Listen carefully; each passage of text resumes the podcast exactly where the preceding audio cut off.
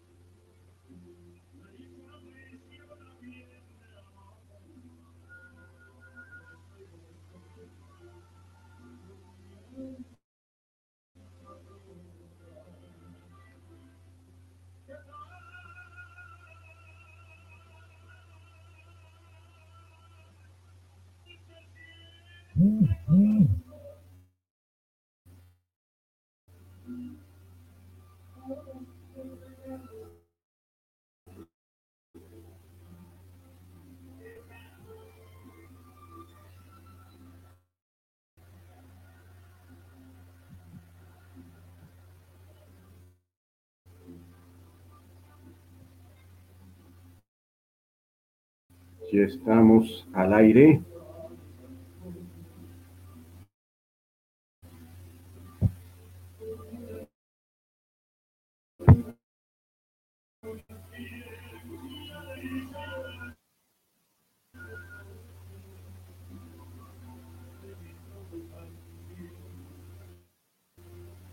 Bienvenidos eh, Hola, hola. a toda la comunidad macabra.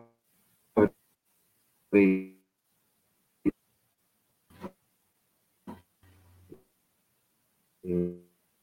eh, hoy va a ser una versión a la distancia, de lo cual se va a tratar nuestro programa. Eh, su servidor Sergio y el Muelas, eh, además de eh, Masaki y, y Chicho. Eh, micrófono. Espérenme.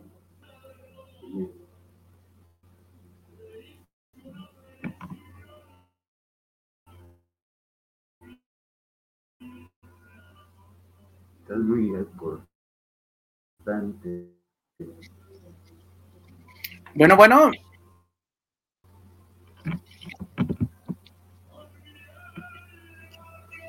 ¿Cómo están? ¿Me Perdón escuchan? por los problemas técnicos, ahí como me escuchan, eh, comunidad macabre.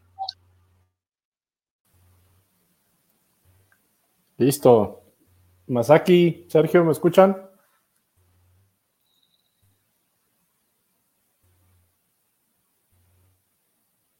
Y creo que ya se unió Jóvenes, ¿cómo están? ¿Cómo están? Bien, Javi, ¿ustedes? Desde Bien, también, ¿me escuchan? Yo sí Ah, escucho a Javi, Sergio, como que el internet se le anda pegando. Chicho, Y Chich, creo que también se ¿qué oye bien. pasa ahí? Manifiéstate. Manifiesto mis poderes espectrales. ¿Me escuchan? ¿Qué onda? ¿Sí? ¿Me escuchan? Sí, sí, más aquí. Bueno, parece que tenemos. Ok. Sergio se ve medio cortado.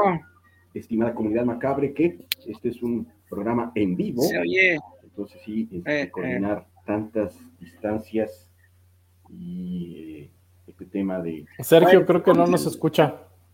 ¿Perdón? Sergio, creo que no nos escucha. Ya. No, creo que no. A todo nuestro auditorio macabro, una disculpa por unos pequeños problemas técnicos. Se nos metió el chamuco aquí a las a la, a la, a la tecnología. Así que una pequeñita disculpa. Entonces, creo que por aquí en lo que se reintegra Sergio. Masaki. ¿cómo estás? Muy bien, ¿y tú? Muy bien, también aquí mostrando mi cara espectral porque eh, no puedo poner el video, no sé por qué. Ya espero el próximo sábado. Como decía mi abuelita, estas cosas son del diablo. No sé qué está pasando otra vez con, con la cámara, pero, pero muy bien. Pues nuevamente, hoy sábado 15 de enero, ya se nos fueron los primeros 15 días del 2022. Y si así va a estar, pues bueno, pues bienvenidos. Ahora sí, a ver si me escuchan eh, a Cinema Macabre. Pues hoy tenemos un programa pues muy interesante. A ver si no nos da miedo porque estos programas que van con la realidad dan más miedo que los de la ficción y pues vamos a hablar pues de pandemias, ¿no? Hoy toca, hoy toca la pan- las pandemias. Ay, ay, ay. Ay, ay, ay. En todas nuestras secciones, em, pues vamos, vamos dando introducción. Pues nuevamente, bienvenidos todos. Muchas gracias, Masaki. Eh, por ahí sí puedes dar los teléfonos del estudio.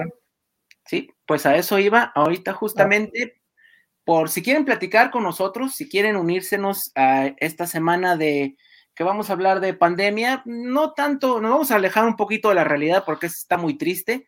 eh, nos vamos a ir más, más bien a lo que son este, pues, tipo de pandemias este, post-apocalípticas en el cine, ¿no? En las series, etcétera, etcétera. Pues bueno, el teléfono por si quieren unirse a la conversación es el 33 17 28 01 13. 33 17 28 01 13 son los teléfonos que hay eh, en cabina por si quieren platicar con nosotros, bueno, si la tecnología lo permite. Y bueno, también eh, por si quieren dejarnos sus mensajes con el buen Irra, pues ahí estamos atentazos, ¿verdad? Buenísimo. Muy bien. Pues, Y, ¿qué vamos pues- a empezar? A ver. ah, iniciando, Masaki, creo que valdría la pena a todos los macabros y macabras que nos escuchan. em, tenemos dinámica nuevamente. gracias a nuestro patrocinador Centauros Video, para que desde, desde ahorita la gente se vaya inscribiendo, mandando su mensaje, Centauros Video, por ahí lo tenemos en pantalla. Em, va a haber otra vez, como cada sábado, Centauros Video nos tiene una película que, que solamente se, se hace entrega en zona metropolitana de Guadalajara. ¿Qué película nos tiene ahora Centauros Video más aquí? Pues ahí está. En inglés se, se llama The Entity Entity. o pues la entidad, creo que sería en español, no sé. Este, Ochentera. ochentera, ¿verdad? Y pues va a ser regalo. Eh, ah, mira, creo que ahí está Sergio, creo. Si no me de ofriciado. Bueno, este, es- esta película, igual que la semana anterior y que las semanas anteriores, va a ser la misma dinámica. Vamos a rifarla entre los Sí. radioescuchas Eh, que nos eh, manden eh, un, un mensaje, que sean de aquí de Guadalajara, hay que recordar que sean aquí de Guadalajara, que nos manden un sí, mensajito. creo que aquí le pusieron el ente. El ente. Ah, hola Sergio. Este, pues estaba diciendo a todos los radioescuchas que este, si quieren participar dentro de pues, este concurso, lo único que tienen que hacer es llamarnos, darnos un saludo y decirnos que quieren entrar. Y pues en la semana pasar a recogerlo. Aquí tengo la dirección. Al final la vamos a volver a, decir cuando hagamos la, la rifa, el sorteo.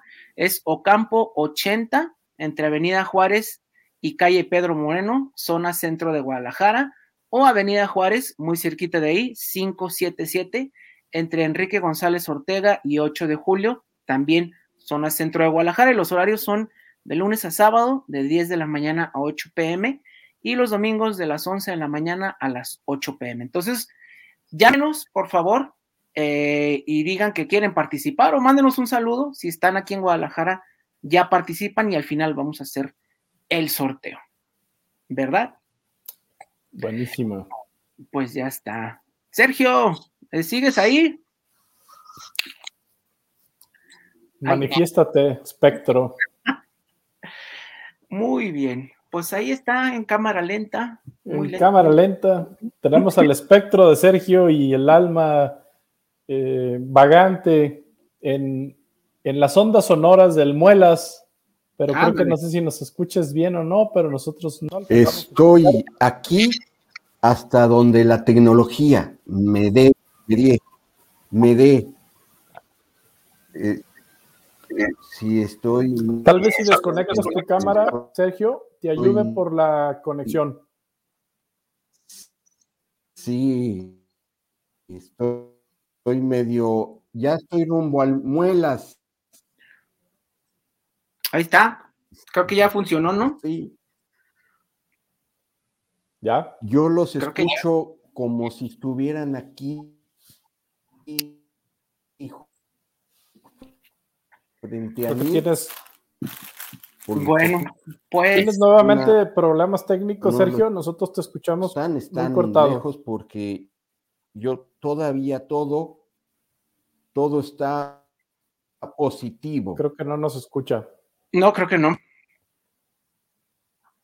No, pero bueno, vamos, vamos avanzando. En nuestra primera sección, la primera sección eh, de este programa macabro. ¿Qué nos gustó de la semana? ¿Qué nos gustó más aquí de la semana? Pues, ¿qué será? ¿Con qué empezamos? ¿Con series? Empezamos con. Habíamos pues, dicho que íbamos a hablar de una película, ¿no?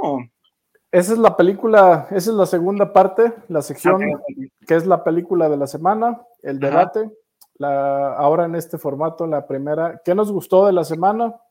Ok. Y por ahí, ¿qué traes tú que te gustó de la semana? Pues mira, yo empecé a ver una serie que precisamente recomendamos la semana pasada, como de estas series nuevas para el año 2022. Es una serie que se llama Archivo 81. Este, creo que sí la, la mencionamos la semana pasada. Y bueno, la acaban de poner en Netflix y sí es, pues, terror. Aquí sí, sí está. Digo, empieza un poquito lenta. No la he terminado de ver, no he tenido chance porque creo que la pusieron ayer o antier, una cosa así. Y pues ya voy en el segundo capítulo, son ocho nada más, pero pues va bien. Este está basada en un podcast de esos que hacen de terror que a la gente les gusta mucho, eh, del mismo nombre. Y bueno, eh, tiene que ver con toda esta onda del found footage, ¿no? De que se encuentran uh -huh. unos videos eh, perdidos en uno de estos edificios, pues ya medios antiguos de la ciudad de Nueva York, eh, de esos como tipo lo de los cazafantasmas, ¿no? Que hechos por ocultistas tipo Ivo Shandor, este, nomás que aquí sí está, pues más en serio, ¿no? El asunto. Y pues hasta ahorita va bien, tiene dos, tres vueltitas ahí de tuerca. Eh, yo creo que ya para la semana que entra la termino, pero ya les digo más bien cómo va. Pero está, está interesante, está bien hecha. Fíjate que, que sí la, la mencionamos la semana pasada, Uh -huh. Nada más que traía, traía un rezago, como ustedes eh, bien sabían, estaba yo de, en otro horario, se uh -huh. me complicaba bastante estar viendo series y traigo muchas atrasadas y justamente esa tenía ganas de empezar a verla. Sin embargo, me tocó ver eh, algunas películas, creo que así me, me puse toda la semana a ver películas, una casi por noche. Ok. Y ¿Cuál es la película de la semana? Pero voy a ser muy claro, no por eso la recomiendo. Entonces, sí la vi, pero véanla bajo su propio riesgo. A ver, Resident Evil, Welcome to Raccoon City. La más reciente, ¿verdad? La más reciente, la más reciente. Yo tenía las expectativas puestas, mi corazoncito oscuro estaba esperando que algo sucediera con esa película. El tráiler daba, pues, daba, dejaba carnita para, para que pudiera venir algo interesante. Y, oh, decepción. Em, pero decepción de las que dices, regrésenme dos horas de vida, por favor. Bueno y malo. O bueno, yo, a ver, quiero decir malo y no tan malo. A ver, no tan malo. Fue un intento muy chafa, pero pues un intento al final de cuenta de recrear un poquito el inicio de Resident Evil, con el que todos los fanáticos, incluyéndome, crecimos, ¿no? Con este videojuego de los años finales de los años 90 de PlayStation, pues PlayStation, así, no había, no había uno, dos, tres, No. simplemente en la primera consola de PlayStation. Entonces viene a traernos todos los personajes que pues todos crecimos con ellos en ese, de esa saga. Viene, eh, ponen, está Chris Redfield, está eh, eh, Wesker, está, pues ahora sí que todos. Sale, mete nada Wong, pues está, están los hermanos y, híjole, ¿qué tan mala puede ser? Em, mala, si le pongo un machetazo, creo que si a duras penas le puedo dar dos machetazos y creo que ya estoy siendo muy buena Generoso. onda. Estoy muy generoso. Yo creo que son ni machetazos. Llega a dos cuchillitos de, de los de mantequilla. No creo que no creo que haya más que eso. Em, una decepción.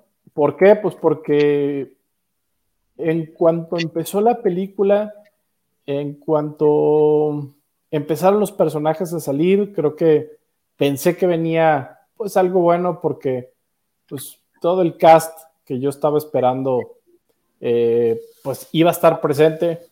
Estoy hablando nuevamente para los fanáticos, pues Chris Redfield, su hermana Claire, Leon Kennedy, Jill Valentine, eh, pues Wesker. eh, creo que todo, todo el juego, inclusive varias escenas, fueron, eh, pues digamos, como una réplica. En la película replicaron esta escena que hizo clásico al juego, cuando topas al primer zombie que se está comiendo a, a una persona, ¿no? Así en el piso. Es la escena clásica, ¿no? De Resident Evil. Eh, la, la replicaron y muy malo, muy mal intento de, de- de película. Eh, tenía mucho, tenían para poder haber hecho y desarrollado algo interesante. Sin embargo, hicieron algo sumamente chafa, el cual no merece que sigamos hablando de ella. Pero, pero, para todos los fanáticos de Resident Evil, pues véanla por puro morbo. No hay otra. Eh, si no tienen nada que hacer, si por ahí definitivamente su fin de semana quieren desperdiciar un par de horitas en, en algo solamente como por, pues por remembranza, vean Resident Evil, Welcome to Raccoon City. Entonces, para mí es la película de la semana. No precisamente, repito que la recomiendo, pero por puro morbo, para todos aquellos fanáticos de Resident Evil, denle una, una asomadita a esta película. Pues esa fue la, la película de la semana para mí. Yo intenté verla y este, no sé si ya con, con este nuevo skin que pueden ver en la pantalla, me, oigo un poquito mejor, más Ya. gordo.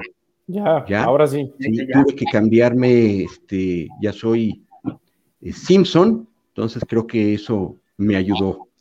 Este, intenté verla y este, eh, creo que los primeros 15 minutos fue lo que me perdió. Este, a nivel guion, no sé eh, si era tan importante presentar a los protagonistas tan, tan obvio. Este, eh, este va a ser Valentine y, y- y es una forma muy, muy burda de, de- de que, mm, señores eh, que les gusta Resident Evil, aunque no se parezca al personaje del videojuego, esta va a ser Valentine, este va a ser Leon, y, y creo que ahí es donde empieza a perder credibilidad y ahí es donde me perdió. Eh, inclusive este, ya no avancé más allá de, de la primera hora. Pero sí, este, no, tampoco yo la recomiendo a menos de que sean completistas y se quieran aventar toda, todas las películas que tengan ese nombre. de O masoquistas. Eh, también, O masoquistas. también. Se- Se me hizo, se me hizo muy, muy, este, muy burdo, muy chafa la, la presentación de cada uno de los personajes. Pues yo escuché que sí estaba como que trataron de hacer demasiadas cosas con el guion y se les hizo un gordo el engrudo. Este, también que pues la producción tenía muy un coste muy bajo de producción, ¿no? Este, los efectos muy chafitas. Sí. Y este, y pues también por lo mismo de que no había mucho presupuesto, pues consiguieron actores pues que de desconocidos a medio conocidos, creo que el único es este, este muchacho que salía en Game of Thrones y uno o dos actores más, pero de él más, pues puro actor que en su casa lo conoce, ¿no? Pues sí, sí, es en- está ni en ubicada en los noventas. Yo creo que se quisieron justificar que, que estaba ubicado en los noventas para tener una, una- un valor de producción de ese nivel. Bajísimo, Muy bajo. estilo Uwe Boll. Sí, casi, casi llegando a eh, estos home video, ¿eh? Ándale. Sí, sí, vi. Y también se veían así en los cortos. Pues lástima. Otra Lástima, oportunidad. Margarito. Otra oportunidad perdida nomás, no da una. Pero bueno. No. Ahora sí. las, las series animadas, eh, mucho mejor, las, Sí. eh, que las pueden encontrar en Netflix, Mm, pero estoy hablando que es una enorme diferencia si quieren entretenerse un poquito con esta saga. Mejor recomiendo que vean por ahí, eh, las hemos recomendado en programas anteriores, las encuentran en la N roja, así que mejor vean esas y si, como dice Masaki, si quieren darse unos latigazos y flagelarse dos horas, este, vean Resident Evil, Welcome to Raccoon City. Pues muy Pero bien. bueno, tal vez empezamos con el pie izquierdo, pero creo que a lo largo del programa sí vamos a recomendar cosas sobre este tema que sí valen la pena. Por lo menos, pues yo tengo algunas, este, no, no todas tan buenas, pero sí recomendables, pero sí una serie que tengo y que este, también en su momento quiero compartir, este, que sí, esas sí se las, se las recomiendo al mil. ¿Y cuál es? Muy bien. ¿Ya empezamos? Bueno, Este- entonces, para quitarnos el, el mal sabor de boca que a, a Chichi y a mí nos dejó la más reciente Resident Evil, yo les voy a, a recomendar una serie, también habla de, eh, de pandemia, eh, de una gripa que se desenfrena y acaba con la humanidad como la conocemos. Esa la pueden encontrar en la H, en la H morada y se llama Estación 11, Eleven Station.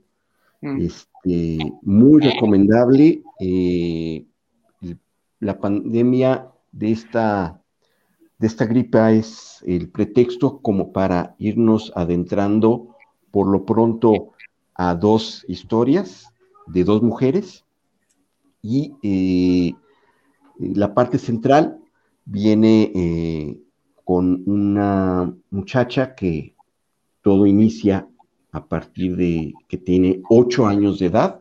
Ella es una niña actriz. El mundo por la pandemia se viene abajo y a lo largo de 20 años eh, la vemos transitar en lo que la, la serie dice post-pan y pre-pan, que es post-pandemia y pre-pandemia, y así se está catalogando a la generación, la generación post-pan y la generación pre-pan, que bueno, que no creo que esté muy alejado en lo que más adelante van a ser las futuras generaciones, después de, este lapso de coronavirus que, que tuvimos. Eh, va de la mano, eh, o más bien el hilo conductor es una eh, este, compañía de, de teatro que a lo largo de lo que queda de la humanidad hacen giras, presentan puras obras de Shakespeare y esta serie tiene varias, varias capas, como se puede ver, porque también dentro de la misma interpretación de las eh, obras de Shakespeare, los sentimientos de los personajes en la serie se van destapando mediante los personajes de Hamlet. Entonces, si tiene varias, varias capas, a lo largo de toda la serie vamos a ir visitando este, varios momentos a lo largo de estos primeros 20 años de, la vida de esta muchacha. Vamos saltando de inicios de la pandemia a lo largo de los primeros 20, lo que es el presente para la, para la serie y yo la recomiendo muy, muy bien. Este, sí se toma su tiempo, pero si tienen paciencia, si están de este lado del positivismo como su servidor, pues es buen momento para maratonearla en la H morada. Ok, muy bien. Gracias, Sergio. Por ahí tenemos saluditos más aquí. Ya. Sí, ya tenemos varios. Este, les vamos a pedir, por favor, a los que nos manden saludos, que nos digan de dónde son para saber si entran en la rifa o no. Si nos digan, no, pues soy de Guadalajara, soy de Ciudad de México, soy de Veracruz, para saber porque ya tenemos varios saludos y bueno, nada más una me dice de dónde es. Eh, Ana María Sánchez, saludos para el programa de Cinema Macabre. Saludos. Eh, de la N Roja hay un churrazo, se llama Virus. No sé si la ubiquen. Este, bueno, Joel García, saludos para el programa de Cinema Macabre, Temazo, el de La Mancha Voraz, de la película de La Mancha Voraz, ¿qué opinan? Eh, Joel, también, si estás en Guadalajara, pues dinos, ¿no? Para saber si entras. Eh, Estela Terán, saludos desde la colonia Constitución, desde la Consti. Ella sí, saludos. Siempre nos ven y un abrazo hasta allá, desde la distancia, no se preocupen. Saludo, excelente programa. Saludos, chavalones. Ay, ya nos dijeron chavalos, muy bien. Ah, gracias. Julieta Aguilar, saludos para Cinema Macabre. Ahora extrañamos a Melisa. Saludos a los tres, excelente programa. Es que Melisa tuvo también problemas técnicos, se quedó sin luz en su casa, entonces esperemos que regrese, si no, pues para la siguiente. Miguel Ángel Flores, saludos, los escucho en la colonia Auditorio, muy bien, saludos, Gracias. amigos. ¿Cuál, ¿Cuál es la película de pandemia más cañona que impacte? Pues ahorita vamos a hablar de algunas que son nuestras favoritas, ¿no? Sí. Un sí, saludo sí, sí, para, tengo una, para ¿eh? nuestra querida Melissa, que aparte es la mano macabra en. Perdón, ya estoy como Lolita Yala. En- es la, ¿Ya- es la ya se mano macabra eh, del programa y aparte ella siempre con su hermoso set macabro que, que pone todo. eh, te extrañamos, Melissa, sabemos que estás en, en una zona ahorita medio post-apocalíptica, que creo que no había luz o no había internet, así que pues ya por acá la familia macabra te manda un Sí. gran saludo esperando que el próximo sábado te puedas incorporar Claro que sí. a esta mesa de- como de mediums Saludos hasta TJ, hasta el norte del país, hasta Tijuana. hasta TJ por allá Melissa y te mandaron saludos Melissa por ahí te extrañan ya Julieta Aguilar ya lo dijimos veamos aquí Ya, ya está. Muy ya bien. está. Buenísimo. Bueno. Pues, ¿qué sigue? La Sí. sección. Em, pues tenemos la película de la semana, el debate de la Ay. película de la semana. Que es precisamente este, nos la recomendó. Nos la recomendó Melissa. Nos la puso en la mesa, sí. Nos dejó tarea Melissa. Sí. Justamente ella fue la que, la que nos, no, la- como la maestra, nos dejó la tarea para el siguiente sábado. Y por ahí nos dimos la tarea de ver em, Mother Android, que eh, todos la pueden ver si cuentan con la N roja. Por ahí pueden ver la película. Es Mother Android. Pues, ¿qué les pareció? A ver, vamos empezando. Sergio, Bueno, este también está dentro de este tema de, del apocalipsis este no es un apocalipsis eh, viral o de, alguna enfermedad, sino eh, recurre al, al, término de la humanidad, porque en esa, en, en esa sociedad tenemos a robots que nos sirven como, como sirvientes, por alguna razón que no dice la película, y bueno, a lo mejor no era necesario dar toda, toda la explicación, este, se revelan ante nosotros, eh, no pasamos eh, a ver lo que sucede, sino saltamos nueve meses después, porque la protagonista, que es el sidekick de Kikas, que ahorita se me va la, el nombre, pero la muchacha que es el sidekick de Kikas es, la protagonista. Chloe Moretz. Sí, así es. Chloe Grace Moretz. Esa, esa merengues es nuestra protagonista.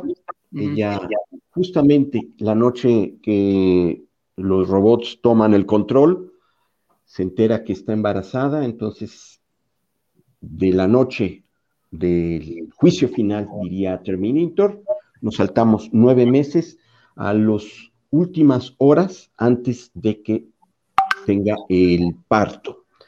Y bueno, obvio, pues la humanidad se vino abajo, los mismos humanos son los, eh, junto con los robots, son los enemigos de los mismos humanos, algo que también se trata en, en, el, eh, las películas y, series de zombies, donde pues hay que tenemos que cuidarnos de los robots y de los humanos. No voy a decir más, yo le daría dos machetazos, no es este para pancito para el pan, pero pues bueno, sí, sí, sí me, me gustó, este, no sé, mis macabres compañeros, ¿qué les pareció? Pues eh, yo también sí ya tuve oportunidad de verla.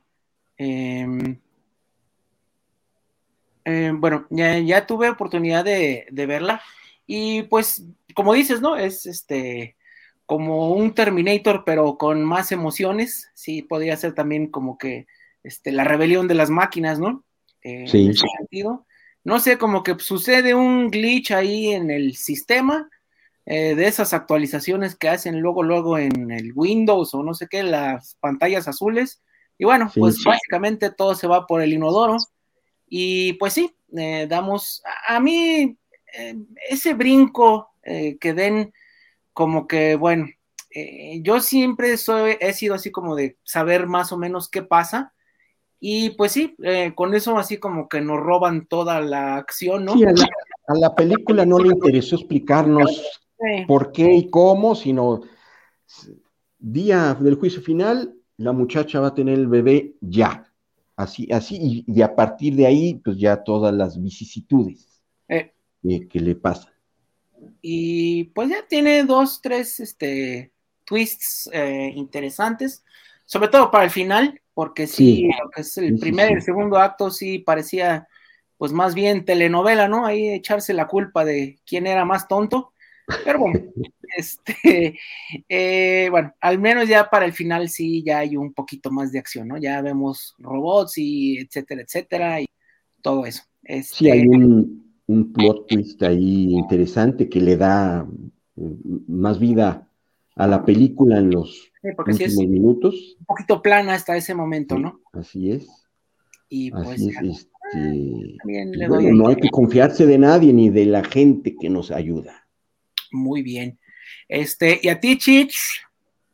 Yo rápido, eh, para no alargarnos, la película no vale, para mí, no vale la pena alargarse demasiado. Creo que ya ustedes ya contaron lo que había que contar. Eh, mi opinión o qué me lleva, qué me, qué me, deja la película, no, no quiero spoilear absolutamente nada. Eh, digo, para la gente que tenga ganas de verla, pues también este, no, no queremos narrarles de qué se trata toda la película, eh, pero a ver, ¿qué me queda de la película?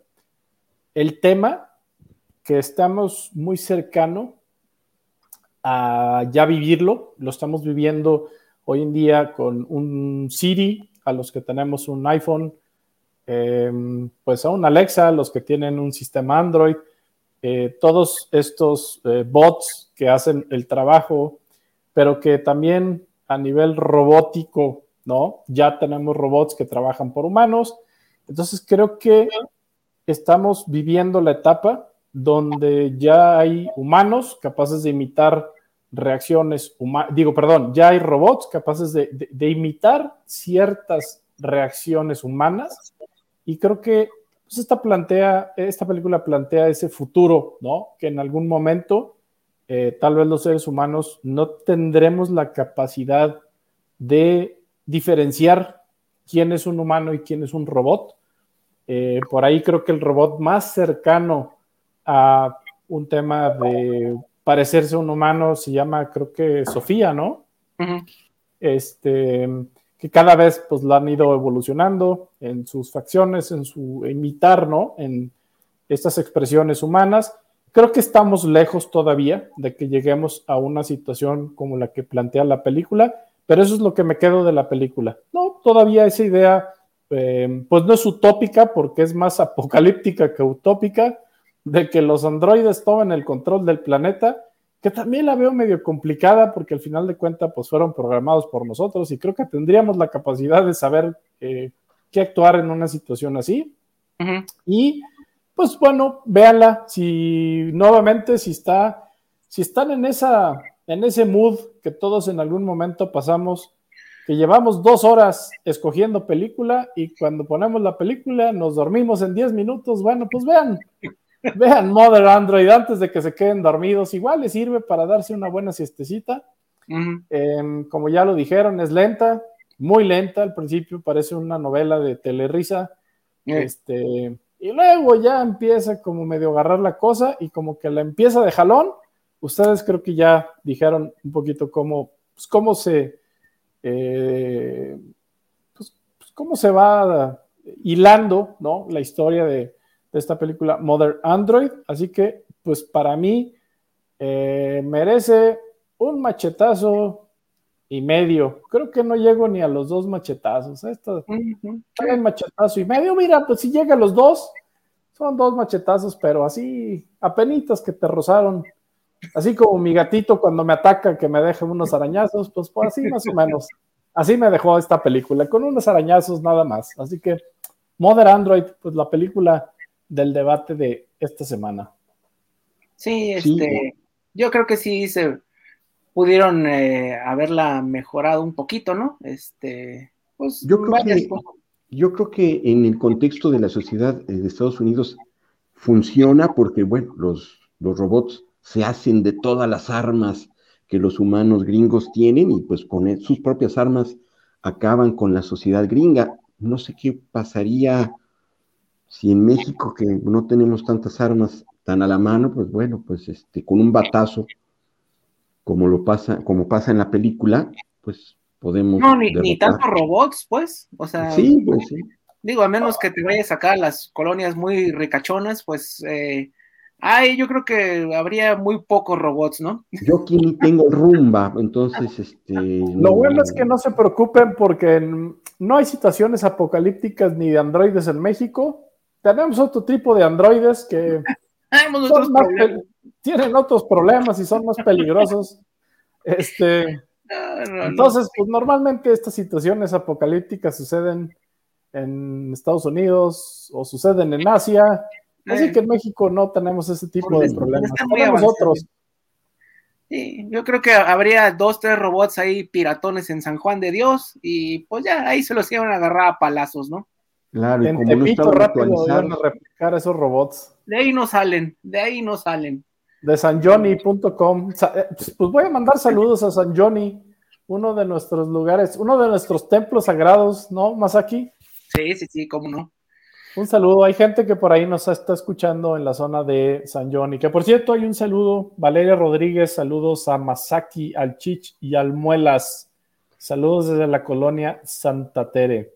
Saludos, Muelas, Valeria. des- saludo- saludos, Valeria, desde Espero. acá, desde acá detrás desde el Simpson estoy yo. Gracias, Valeria.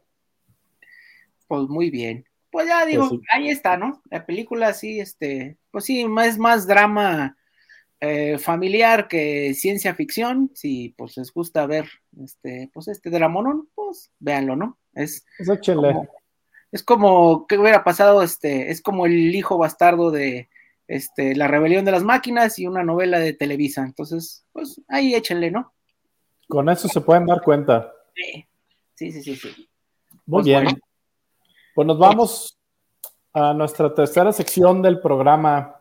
Eh, ¿Alguna recomendación que, que ya hemos pues, ya leído o que estemos en proceso de lectura? Llegamos a nuestra sección macabra de las recomendaciones de lectura, cómics o publicaciones. Por ahí, Sergio Masaki, ¿qué tienen hoy? Pues, eh, bueno, pues si puedo empezar yo. Este, me puse a leer, releer. Este, digo, con eso de que Eternals llegó en esta semana a, a la plataforma de la D, de la D más, pues dije, pues voy a poner, bueno, primero vi la película y pues después, este, pues sí, me quité como que el saborcito de boca, pues regresando otra vez a el material original. que Y Son, sin decir mucho, Eternals, ¿sí o no? ¿Qué? ¿La película? La película. Ah, mm, mm, no. Eh, No. No. La verdad, No. no, este, no, eh, creo que, digo, no dudo de las eh, intenciones o de la capacidad de la directora para hacer películas pequeñas, ¿no? Para narrar este tipo de películas independientes, pero pues un presupuesto de 200 millones de dólares de, pues de este tipo de características de películas blockbusters, creo que sí la rebasó un poquito. Este, y bueno, pues también el material original es sumamente diferente a pues lo que es eh, pues el producto terminado, ¿no? Este, Eternals, bueno, aquí es un, eh, esta fue una reimpresión del número uno que se hizo en el 2017, precisamente por los 100 años del creador Jack Kirby. Este, y bueno, este es el número uno. Y bueno, donde el cómic va más por este asunto de, de Von Daniken, del libro de, yo creo que eh, Chicho y Sergio se acordarán de, este libro que se llamaba, este, creo que era La carroza de los dioses, en donde Von Daniken hablaba de, pues, el origen, ¿no? De todas estas culturas antiguas, eh, egipcios, mayas, etc., etc., eh, y bueno, daba la explicación que eran, eh, pues, en parte dioses, pero en parte humanos aumentados, ¿no? Y bueno, aquí la película se va por otro asunto muy diferente, aquí pues es, va más hacia la acción, eh, el cómic, pues, eh, y bueno, como siempre son dos bandos, como lo lograba hacer Kirby casi siempre, pero bueno, aquí sí cambian bastante, y bueno, nada más por poner un ejemplo, el personaje principal, eh, que es Icaris, en eh, la película dicen que es una mentira que él inventó eh, por ser Ícaro, ¿no? Este, una, una leyenda, una mentira que él inventó por ser Ícaro, y en el cómic, como te lo dicen, es que eh, Icaris se cambió el nombre a cuando su hijo Ícaro, este, sucede la leyenda y él muere, ¿no? Se lo pone como un, eh, ¿cómo se puede decir? Como un, um, una especie de recuerdo, una especie de conmemoración, entonces, pues nos da como que los enfoques muy diferentes, ¿no? Eh, como Kirby casi siempre nos quiere dar un poquito más de carne, ¿no? A lo que son los sentimientos, a lo que es el pasado, y el otro, pues no, pues nada más es una mentira, ¿no? Eh, pues fue eso, y bueno, también estuve eh, releyendo este de Eternals, este volumen, este acaba de salir en español, pero bueno, este es volumen, los números originales son de Neil Gaiman, de Sandman, que ya lo hemos mencionado muchas veces aquí, y John Romita Jr. Este lo pueden leer, eh, ahorita está en todos los puestos de revistas, acaba de salir por la película, y bueno, este, poquito menos, pero también lo recomiendo. Eh, vean, lean por favor las dos, la, la de Jack Kirby, la original, que son poquitos números, y bueno, esta de Neil Gaiman, para que se den una idea de que, pues sí, se movieron mucho, mucho los personajes, ¿no? Esta es, este, el personaje que es mujer, que corre rápido, que uh -huh. es gorda y pues eh, afroamericana, pues es hombre blanco que corre, entonces pues vemos la, las diferencias, ¿no? Ya como, pues aquí se resume toda la, el, el Bueno, cambio. También, también por la época del cómic, pues todo era blanco y masculino, ¿no? Y aquí ya con la película se le quiere dar más di- diversidad. No, pues, eh, o sea, sí hay personajes femeninos. Aquí tenemos, por ejemplo, Atena, que sí es este que es Angelina Jolie, ¿no? Angelina Jolie. Y pues obviamente Cersei y Gilgamesh. Eh, pues aquí están, ¿no? Y está loquita también en el cómic. No, de hecho, no. Este, bueno. No me critiquen a Angelina Jolie, por favor. ¿eh? No, el personaje, ahí la pusieron este, como que lo quita, pero pues en realidad no lo estaba. Entonces, pues, eh, cambios que se hacen, ¿no? Este, y bueno, eh, mencionar tantos personajes, pues luego sí es difícil, ¿no? Pues esa es ahorita lo que estoy leyendo y pues este, más que nada, eh, que lo pueden encontrar en cualquier puesto de revistas de México y Latinoamérica. Está este volumen de Gaiman, que yo creo que ¿Es está grapa? Sí, estas sí son Es- grapas, grapa. pero en eh, lo que está saliendo ahorita en México es recopilación, creo que trae esta portada, es de, de Gaiman y de eh, John Romita Jr. Sí aviso que esto queda en continuación y pues Gaiman nunca la hizo, entonces pues nada más, lo paso al costo. Buenísima. Gracias, la recomendación más aquí. Em, Pues, yo- tú yo- yo voy a entrar con un clásico de clásicos que no nos cansamos ni en Cinema Macabre, ni en Los Amos del Multiverso, que invito a todos nuestros radioescuches eh, de la familia Macabra a que también escuchen a Masaki en su programa Los Amos del Multiverso, donde eh, el programa también tiene un enfoque precisamente eh, o meramente que está enfocado a toda esta parte del mundo de los cómics. Como se podrán dar cuenta los que nos están viendo en video, Masaki y su valiosísima y enorme colección de cómics, pues un gran experto. También los invitamos a que escuchen Los Amos del Multiverso. ¿Cuándo están Los Amos del Multiverso, Masaki? Los Martes. martes. De, Martes. De 7 a 8 de la noche. Más o menos como esta misma hora, pero en martes. Ah, pues por ahí también los invitamos a que escuchen a Masaki. Yo en ese programa no participo, eh, Sergio tampoco, pero a todos los que se aventuran en este maravilloso mundo y, e infinito mundo, porque ahí sí quiero decir es un mundo infinito Sí, sí, sí. de los cómics, pues por ahí escuchen Los Amos del Multiverso en este mismo canal en Guanatos FM. Ahora sí que el Pues, Masaki-verse se expande. El Masakiverse. Pues yo tengo un clásico de clásicos que tanto en Amos del Multiverso, yo creo que habrán hablado hasta el cansancio, pero nunca nos vamos a cansar de esta lectura. Y me salió por estar haciendo un cambio de cajas y de libros y es el primero que sale y dije, es un excelente momento para leerlo nuevamente. Es uno de mis cómics favoritos, así lo quiero decir. Creo que no sé cuántas veces lo he leído y ahora lo volví a leer. Y estamos hablando nada más y nada menos que Arkham Asylum. Ay, lo tiene Masaki justamente. Yo no tengo cámara, pero ahí nos muestra esta joya de joyas de la novela gráfica. Es una novela gráfica oscura y, y, y, y sí es bastante oscura.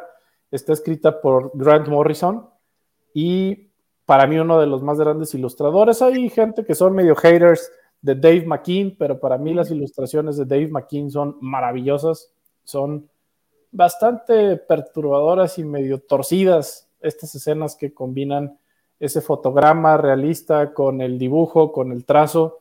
Para mí son muy buenas las ilustraciones de Dave McKean. Entonces, híjole, eh, podríamos hacer un programa completo de esta publicación eh, que ya debe de tener unos 20, no sé ¿qué, cuántos años tendrá, tiene más aquí Arkham Asylum. Pues ya tiene sus 30 años porque es de los 80 años, ¿no? Por ahí. ¿Eh?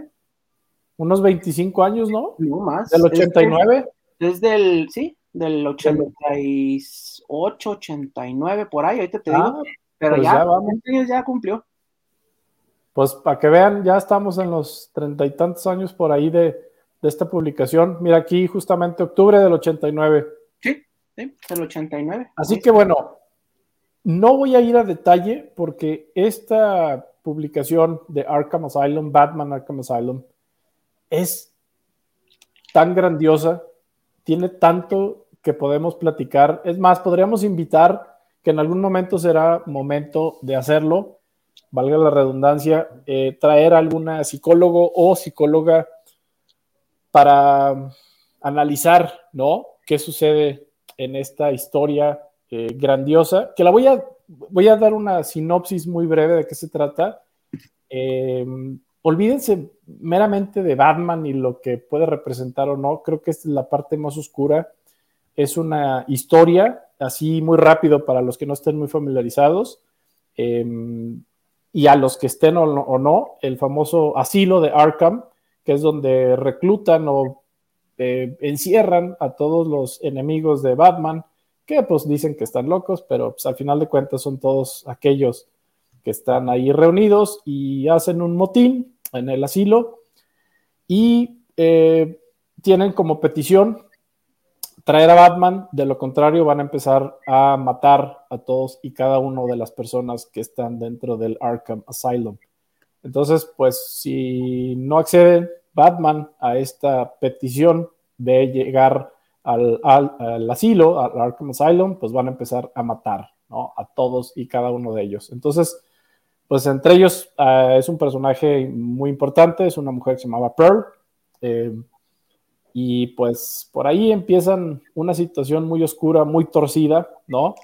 Eh, el motín está un poquito liderado por, por, se llama Máscara Negra y Joker, quienes de hecho matan a un guardia para obligar a Batman a obedecer a estos deseos. Eh, Dos Caras también aparece como un personaje principal, Two Faces, y mm, es una lectura, eh, les quiero, yo creo que por lo menos es una novela gráfica que he leído no menos de 20 veces, y así no voy a exagerar, eh, cada vez que la leo encuentro algo diferente, y es de esas novelas gráficas que simplemente la ilustración, algo que esté pasando en tu vida en ese momento, va a ser algo que vas a ver. De hecho, hay muchas páginas, mira, ahí nos muestra Masaki, hay muchas páginas dentro de esta novela gráfica que no hay texto, simplemente son ilustraciones hermosas, maravillosas de, repito, este gran ilustrador para mí, Dave McKean, que nos monta, nos, nos transporta a un mundo muy oscuro, donde pues viene una decisión, un interrogante de qué sucede, ¿no? Eh, este interrogante de, de Batman, ¿no? Eh, marcado por esta situación.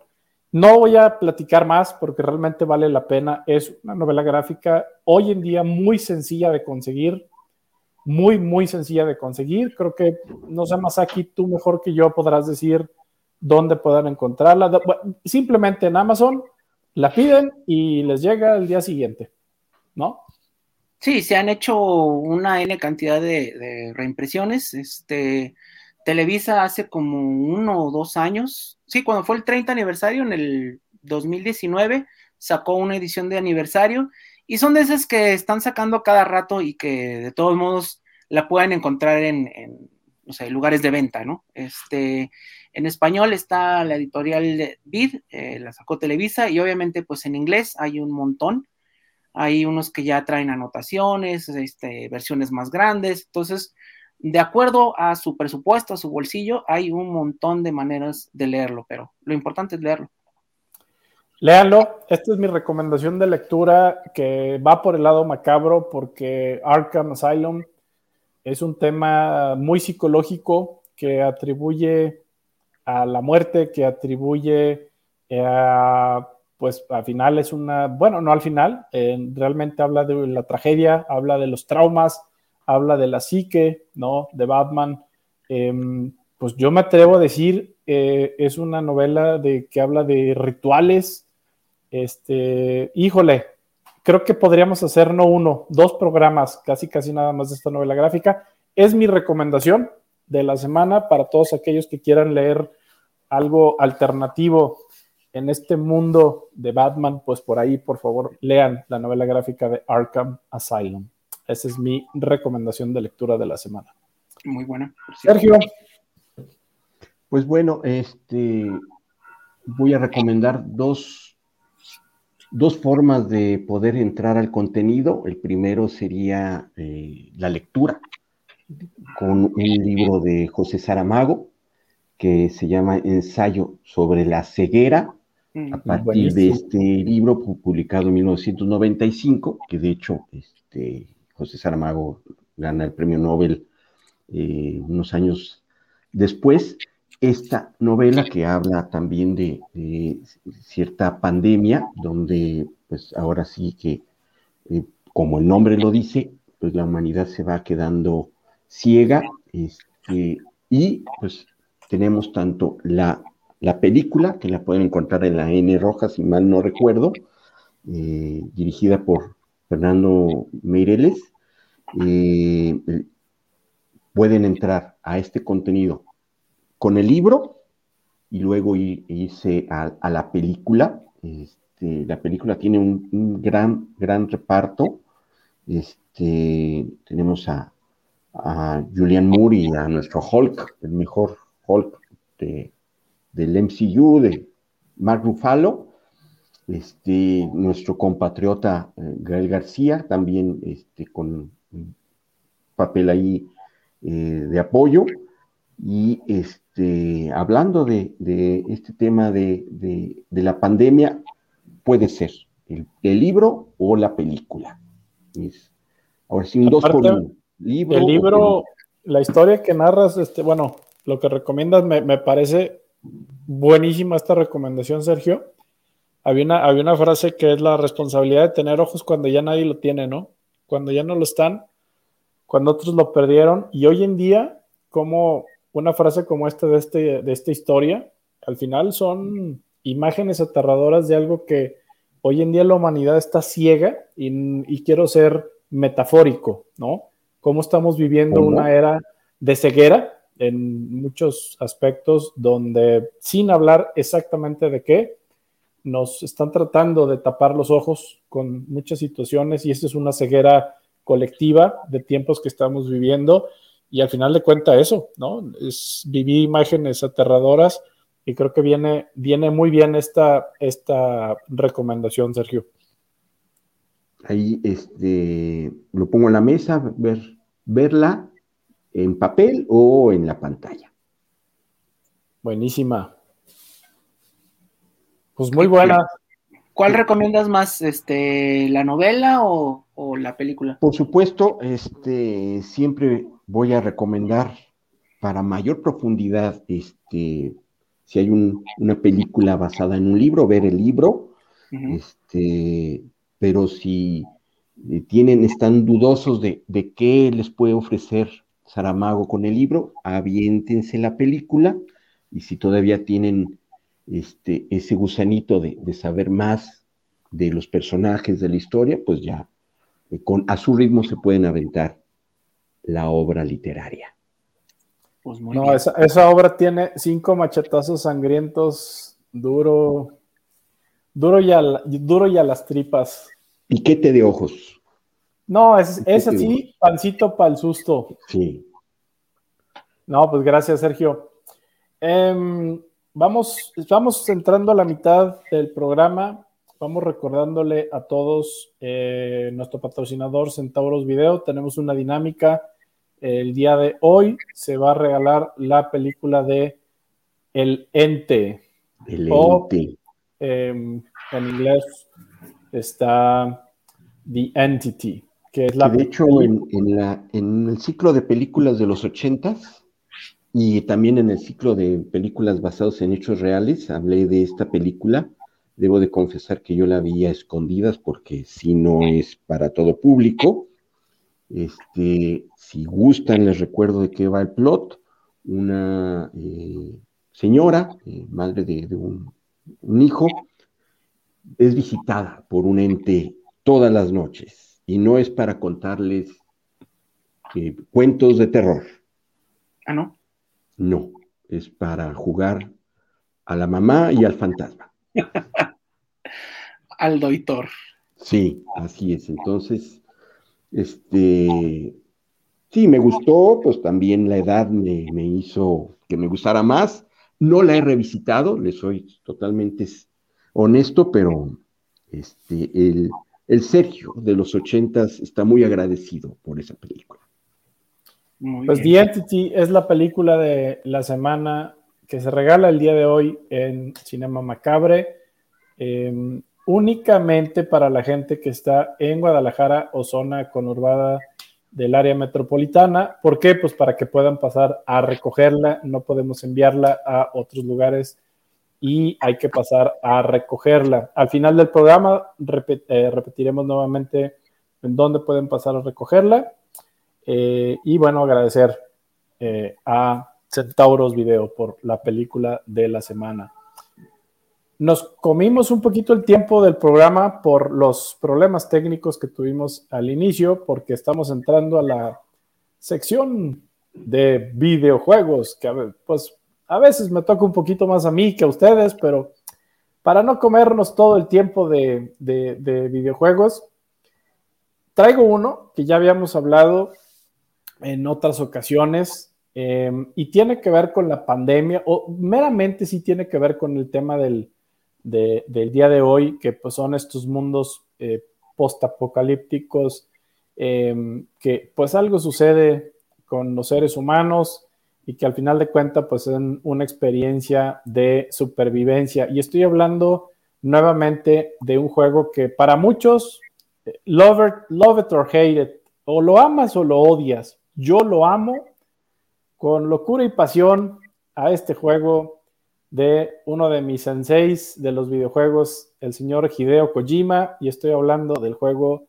Death Stranding, que pues al final es una experiencia no, no lo puedo catalogar como un videojuego donde vas a vivir una aventura, o sea que pues sí, meramente es una aventura, pero yo quiero catalogar a Death Stranding em, como una experiencia que Hideo Kojima nos viene a traer eh, y que creo que pasará a la historia, ¿no? Como un, intento bien hecho de cómo hacer eh, pues prácticamente una historia que se va desarrollando, que nos va narrando, que a nadie deja indiferente, que está pues en este mundo eh, postapocalíptico, ¿no? Donde pues la gente se ha desaparecido y tú por ahí eres un mensajero que por motivos desconocidos pues tienes que llevar pues como Uber, ya, ya mencioné, pero bueno, como, como todos aquellos repartidores que andan de un lado a otro,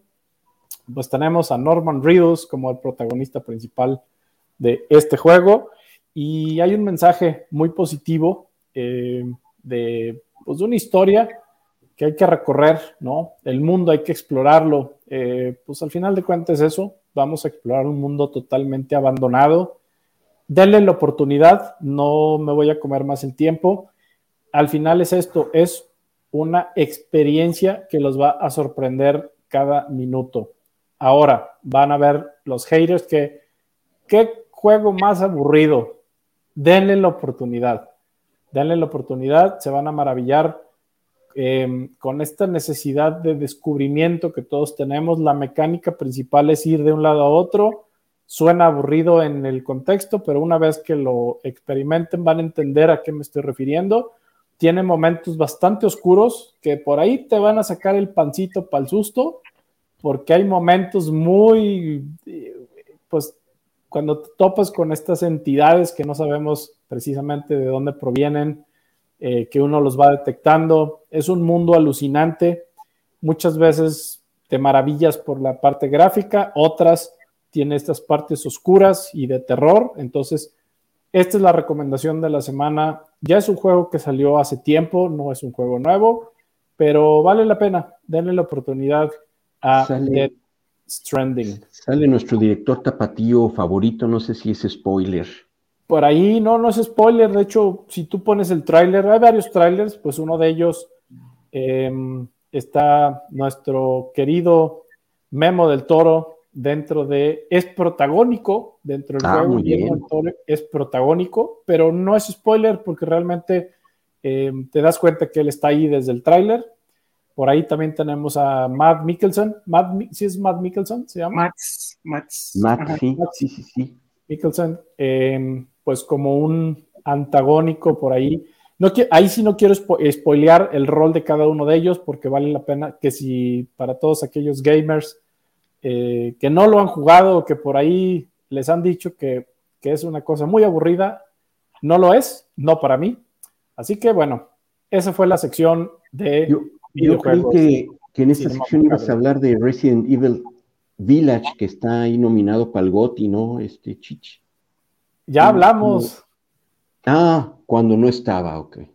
Cuando no estabas en la primera sección de qué nos gustó de la semana. Ah, les muy dije, bien. Este, que no me gustó, pero la recomendé para que no pierdan el tiempo, precisamente. No se va a sacar el GOTY entonces. Les, les acabamos de ahorrar dos horas de vida. Muy bien. Ah, dos Así horas que, te lo pues, aventaste. Eh, una hora, 40 minutos que perdí, pero bueno, ya está para. Precisamente lo recomendamos para que no la pierda alguien como yo. Muy bien. Muy bien, pues ahora sí, eh, a, lo que, a lo que vamos, a las películas de la semana eh, que tenemos. El tema de hoy, les repetimos para los que se están conectando nuevamente, el programa del día de hoy es películas de pandemia, que van ad hoc con todo lo que estamos viviendo. Poquito. Este, pues nada más tantito. Eh, antes, de, antes de continuar, porque estamos ahí, tenemos dos personas más. Jorge Galicia, saludos al programa de Cinema Macabre, que me dicen de la guerra. Ah, ¿qué me dicen de Guerra Mundial Z? Ahorita vamos a hablar, eh, creo que entra dentro de la terna, ¿sí? Vamos a hablar ahorita, Jorge Galicia, gracias por tus saludos. Y también Diana Guzmán, saludos a los macabros, buenísimo el tema de las pandemias. Ahora sí me la creo cuando veo una película. Saludos. También no olviden, soy leyenda. Gracias, Diana. Claro. Sí, precisamente creo que también estará en la terna de la lista de películas de pandemia. Por último, Susi Torres, saludos a los conductores. Ya metieron la sección de pancito pa'l susto. Ya, Susi, ya regresó. Y de hecho, por aquí tenemos a quien nos trajo la frase de pancito pa'l susto, Sergio, y nuestro queridísimo Muelas, que estuvo cuidando de Sergio ahora estos días, que estuvo encamado. Este, Con el muelas. con el Muelas que hizo, hizo su, su brujería vudú y por ahí nos trajo de vuelta a Sergio desde el más allá, ya, ya está en el más acá, así que ya regresó la sección de pancito pa'l susto. De hecho, ya tuvimos una, una recomendación donde ya salió el pancito pa'l susto. Em, Gracias, Susi. Fernando saludo, Zamora. Susi. Saludos amigos de Cinema Macabre y Almuelas y a, todo, a todos. La de Exterminio. ¿Pudiera entrar en el tema? Claro. Sí, totalmente, Sí. Fernando. Esa es una de las meras, meras que le pega al puro centro. Em, así que ahorita hablaremos de ella. Y pues vamos, ¿no? Vamos entrándole al tema. Una vez, la gente está ansiosa de escuchar y pues creo que vienen cosas buenas. Nos quedan estos 45 buenos minutos para hablar de las pandemias, de las películas de pandemia. A ver, ¿qué tenemos? ¿Qué tenemos por ahí, señores macabros? Pues yo quiero empezar con una eh, novela que luego le hicieron miniserie y ahorita es una serie eh, que se llama The Stand eh, o en español le pusieron La Danza de la Muerte, si no Ah, mal recuerdo. Es una novela de Stephen King, muy buena novela. y bueno, se hicieron dos adaptaciones hasta lo que va de este momento. Una fue en los noventas, que curiosamente, sin saber el tema de hoy, la vi hace como unas dos semanas. La semana pasada la terminé de ver.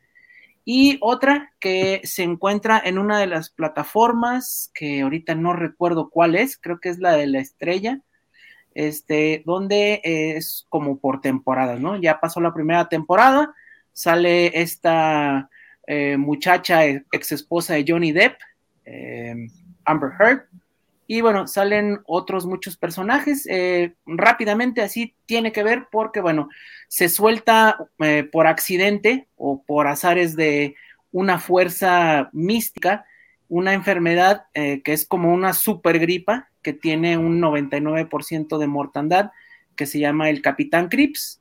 Y bueno, eh, se suelta en Estados Unidos y pues obviamente bueno. eh, la mayoría Otra vez, otra vez por allá.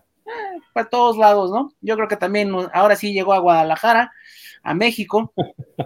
Y bueno, el caso es que, este, pues como era de esperarse, se mueren muchísimas personas en un lapso muy corto. Y bueno, los que sobreviven, eh, como siempre, se, tor- se tornan en dos bandos. Uno que es llamado por sueños a, a un lugar que se llama Boulder, Colorado, eh, por la madre Abigail, y otro que les dice que vayan a Las Vegas, la ciudad del pecado, por Randall Flagg, ¿no? Si les suena el nombre de Randall Flagg, pues eh, sí son fans de, de Stephen King, es un personaje que es como el hombre de negro, el, el- la representación del mal que ha salido en otras novelas, y bueno, así empieza como una lucha muy bíblica, pero en tiempos modernos. No se les voy a espolear más, este, porque es una historia muy larga, hay muchos personajes muy entrañables, la mayoría. El final eh, no es tan bueno, eh, siendo Stephen. King. Y acordes a Stephen King, pero bueno, el viaje vale mucho la pena. Sí, lo vale. A mí me tocó verla en cuanto se estrenó el año pasado. De hecho, la encuentras en, en la, la plataforma de la A. Ok. Sí, por ahí la pueden Ah, sí. encontrar. Sí, Amazing. En la azul. En en la azul. Por ahí encontramos este The Stand. Y justo yo creo que tenía un día de estrenarse. Eh, me la eché en un, en un maratón esos de fin de semana. Me la aventé toda y mm, nueve episodios es algo que, que lo pueden, se lo pueden echar en uno o dos fines de semana o como en mi caso. Y buena recomendación, aquí. ¿Cuántos machetazos le das a The Stand? Pues eh, sí tiene momentos este, que sí están bastante fuertecitos, sobre todo cuando es esta onda de la plaga, Sí. eh, que bueno, nos recuerda mucho, yo creo que por eso nos va a dar más miedo, porque ahorita lo estamos viviendo. Eh, pues yo sí le doy, dependiendo de la versión, ¿no?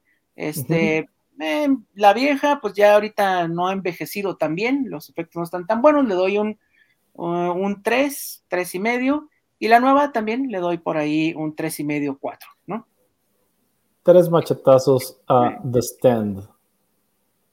vale mucho la pena y pues ahora sí da más miedo por todo lo que está pasando, ¿no? Es serie, ¿verdad? En- Es una serie, sí. Y, y ya concluyó o este o viene para una segunda temporada. Sí. Deja, deja abierta la puerta. Deja abierta la puerta. Sí. Y pues, Em, El libro es un novelón, son 1200 páginas. nada Entonces, más. Yo creo que hay para rato, ¿no? Hay para rato. Y sí, la, la, la, la serie rescatable, bastante rescatable. Yo también voy de acuerdo contigo. Yo daría tres machetazos y medio. Así, no le doy el cuarto, pero creo que tiene. Y es una muy buena producción, eso sí. El presupuesto lo repartieron bien. El cast, el reparto es bastante bueno. Creo que sacaron buen provecho. ¿eh? No quiero hablar mal de la, de la serie porque realmente sí me gustó.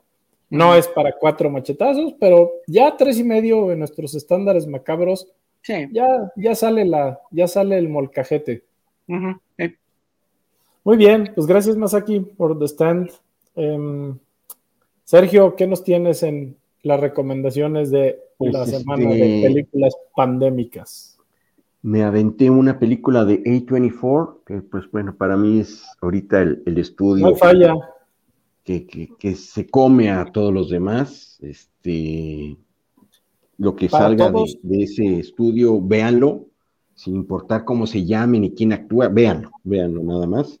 Para todos Es- los que no estén familiarizados, perdón Sergio que te interrumpe, em, A24 es una productora que hace ya unos años a la fecha nos trae este, películas de las mejores películas que yo tengo recientes de horror. Eh, A24, productora A24, para mí tiene de las 20 mejores películas de horror que he visto de los últimos años. no tiene falla. Quiero decir que por lo menos 8 de 10 películas que van a ver ustedes de A24 de la productora A24 les van a gustar y que son películas que van a tener cuatro machetazos y hasta hemos hablado de películas de A24 de cinco machetazos con pancito para el susto. Así que por favor vean, así tal cual, solamente pongan en Google A24 Movies o películas de A24 y listo, les va a arrojar todas las películas que por ahí tiene esta productora. Este es el paréntesis, Sergio. Adelante. no, pues este, adelante. Si quieren cine moderno con, con todo lo que es eh, la, pues todo lo, la cinematografía, el trato de personajes, eh, de, la historia, vean eh, A24 y ahora sí que van a estar en la cuestión del cine moderno de actual. Y yo me eché para este ciclo de películas pandémicas, Viene de Noche. No sé si ya la vieron mis compañeros macabres viene de noche. Ya me tocó verla. Eh, es, es, una magnífica película. Eh, son, es una familia que posterior a, a una pandemia este, se lleva a toda la humanidad, vivan en una cabaña, en una eh, cabaña y la historia empieza cuando este, una familia llega a, vivir en esa cabaña. Eh, no quiero decir más porque la cinematografía, el trato de los personajes y la misma historia te va a ir llevando a adentrarte a, la dinámica de la familia, eh, o más bien de la cabaña, porque ya son dos familias. Eh, también tiene varias capas de lectura, mm, no sabes quiénes son los buenos, quiénes son los malos,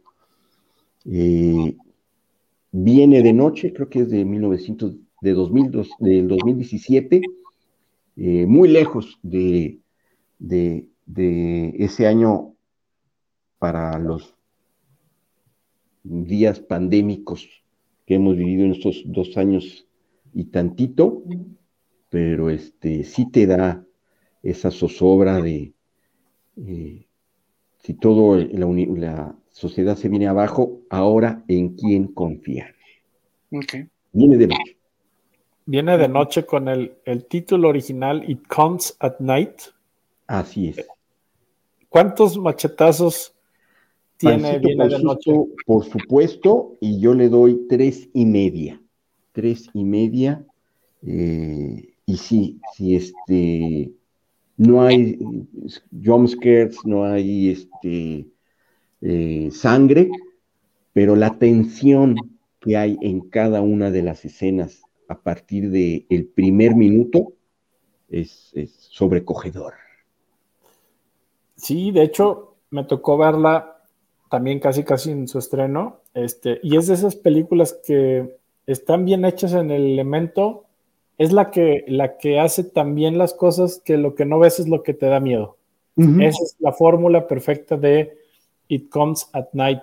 A veces lo que no ves es precisamente lo que más miedo te da. Entonces esta, pues esta narrativa, esa técnica, ¿no? De usar la parte efectiva del elemento básico de lo que no ves es lo que más miedo me da. It Comes at Night lo hace de manera eh, muy bien. Lo hace, no digo excelsa, pero creo que la fórmula de, de esta película es bastante buena. Buena recomendación, Sergio. Gracias, gracias. Y bueno, vean, vean la comunidad macabre y para el siguiente programa ahí nos dicen qué les pareció. Buenísima. Pues la recomendación de Sergio viene de noche. It comes at night.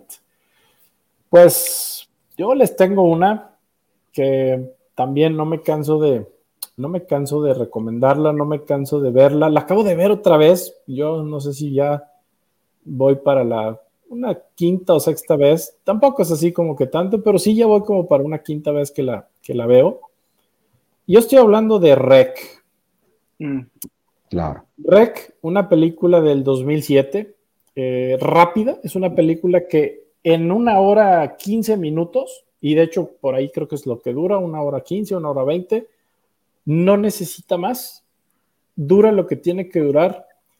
Em, y algo muy curioso, en esa época yo viví en Barcelona, justamente, y me tocó eh, presenciar una calle cerrada donde yo no sabía qué estaba pasando y ya preguntando por, pues, por ahí andar de metiche, este, pues ya me comentaron que estaban filmando eh, una película. Yo no sabía qué película estaban filmando y ya después cuando pues me colé un poquito más entre la gente, era precisamente parte de la filmación en uno de los edificios que estaba a tres pues, cuadras meramente, porque eran, eh, calles peatonales, donde yo vivía ahí en la Rambla, justamente muy cercano había una, una parte de la filmación de esta película Rec, que precisamente también fue filmada en Barcelona.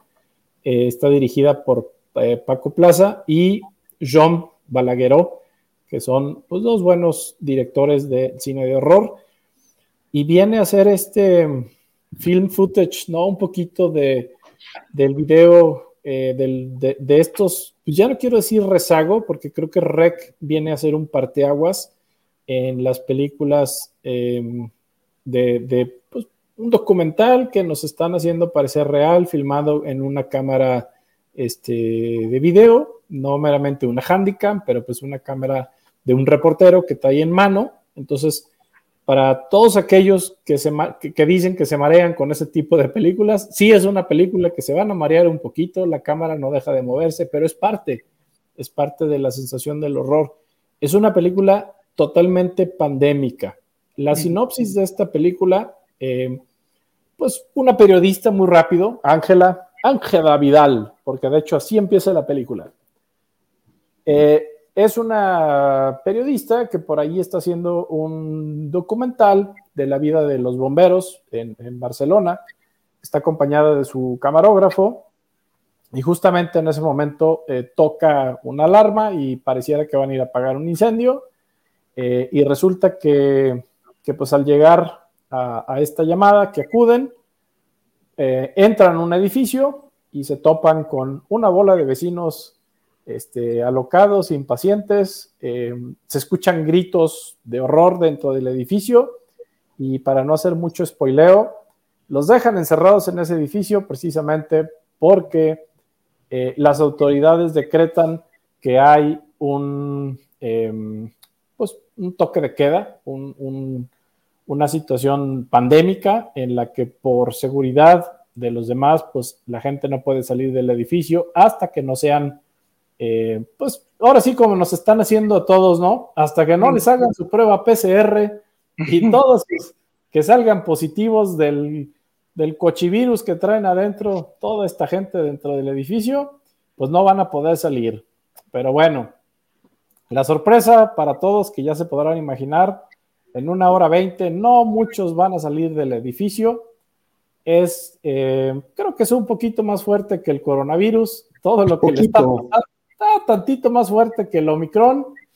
Entonces yo creo que esta situación pandémica cae muy bien. Esta película la van a encontrar en la N roja. No hay, ahora sí que no van a batallar con esta película, la van a encontrar eh, en la plataforma más común de la N roja.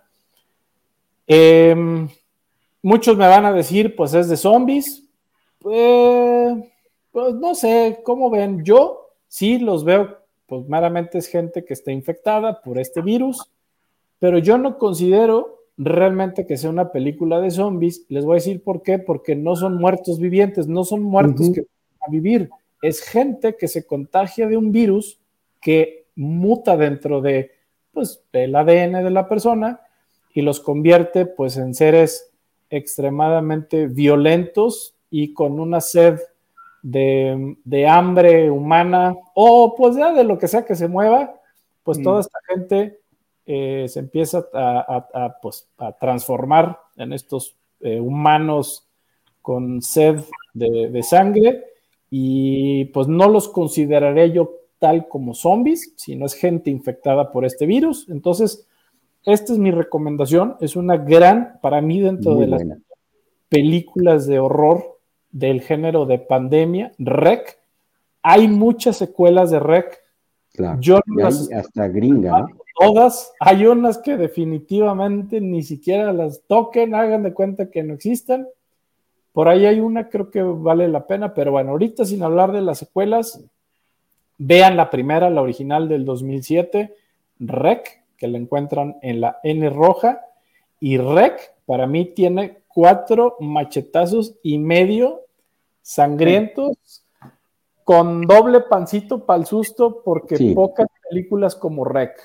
Y un Ya, la- es así macabro y perturbador, que no voy a la secuencia final es.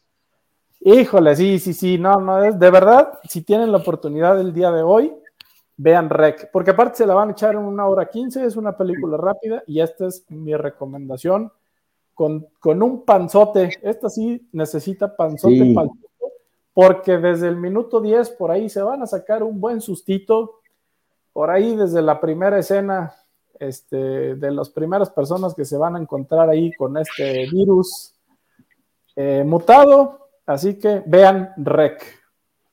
Virote de la central para verlo, ¿eh? Derechito. Pues bueno, más aquí. Pues muy buena. Esa siempre entrará. ¿Mandé? Eh, sí, Rex siempre va a entrar dentro de, de- de este género. Digo, también entra, eh, pues técnicamente de zombies, pero sí, sí entra más en, en este sentido eh, Pandémico. y pandémico, ¿cómo no? Pues bueno, eh, pues yo voy a seguir con una que ya nos recomendaron aquí eh, de las llamadas, eh, Soy leyenda, que bueno, Soy leyenda es la novela eh, y es la última película, pero no la primera. Eh, aquí son tres películas que pueden ver con la misma premisa.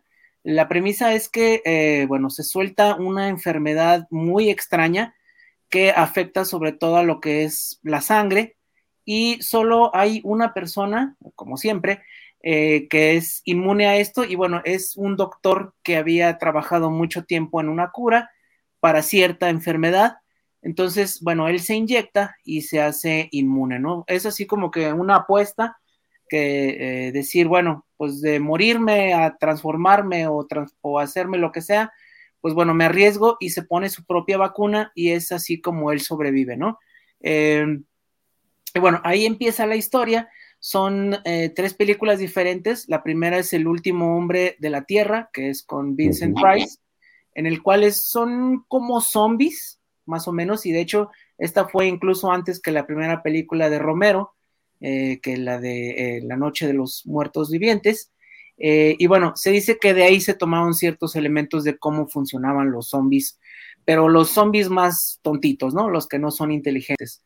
La segunda es de los 70s y uh, se llama Omega Man, que es de Charlton Heston, y aquí buenísima. se parece, buenísima, Aquí se parece un poquitito más a la novela, a la novela, perdón, el sentido de que no son tanto como zombies, sino que se vuelven como vampiros, ¿no? Eh, que no soportan la luz, que su piel se ha hecho blanca y que tienen como muchas llagas, ¿no? Y bueno, siguen vivos, pero siguen eh, infectados de otra manera, ¿no?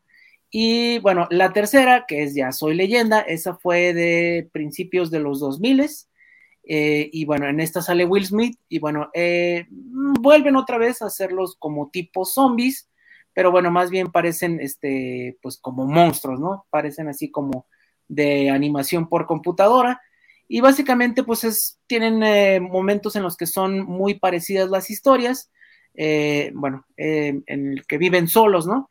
En una ciudad muy grande y son atacados por estas hordas de, de subhumanos que viven en las sombras y bueno, se van encontrando con otros personajes y el final que es, eh, pues no, no lo voy a decir, pero en todos son muy parecidos. Vale mucho la pena, también vale mucho la pena la novela. Ahorita siempre se me olvida el nombre del autor de la novela, pero fue de estos eh, grandes autores de mediados del siglo XX que hacían ciencia ficción. Entonces, Soy leyenda, tres películas, más o menos la misma historia, y una novela que la novela también vale mucho la pena leerla, ¿no? Y ahí está. Es um, Richard, Richard Matheson. Richard Matheson, exacto, sí, Richard Matheson, que él ¿Sí? escribió mucho televisión, escribió muchos capítulos de eh, eh, lo que fue Star Trek, la dimensión Trek, desconocida. Sí.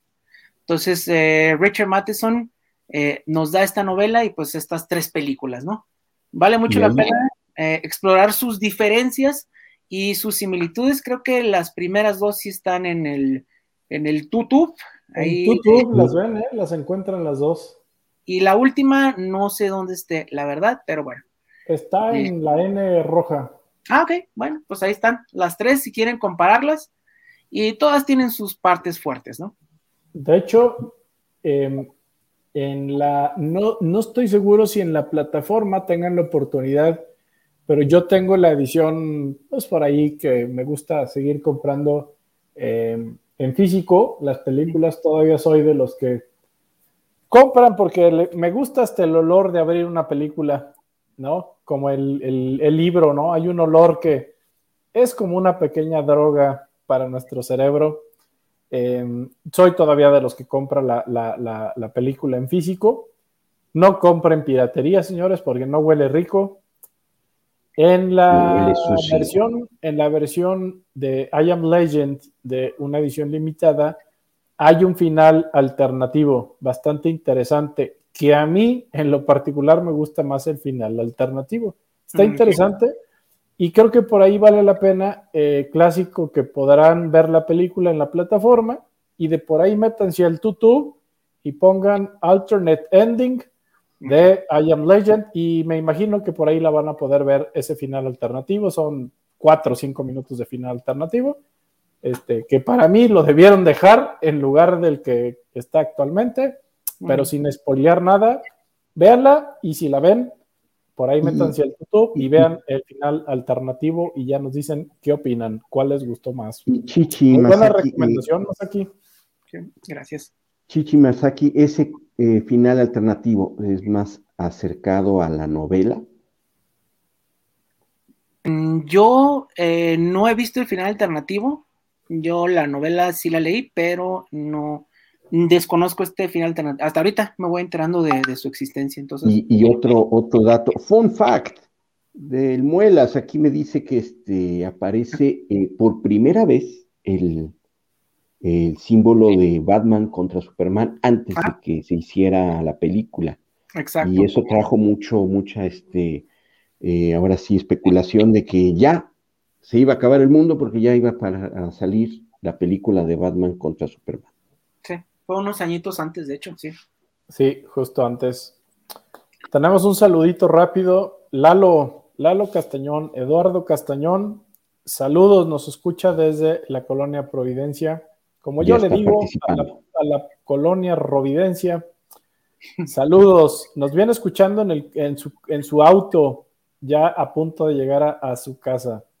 Eh, Buen- le buen- compartieron la liga y nos felicita por el, tan buen programa terrorífico. Gracias. Saludo terrorífico, Eduardo Castañón.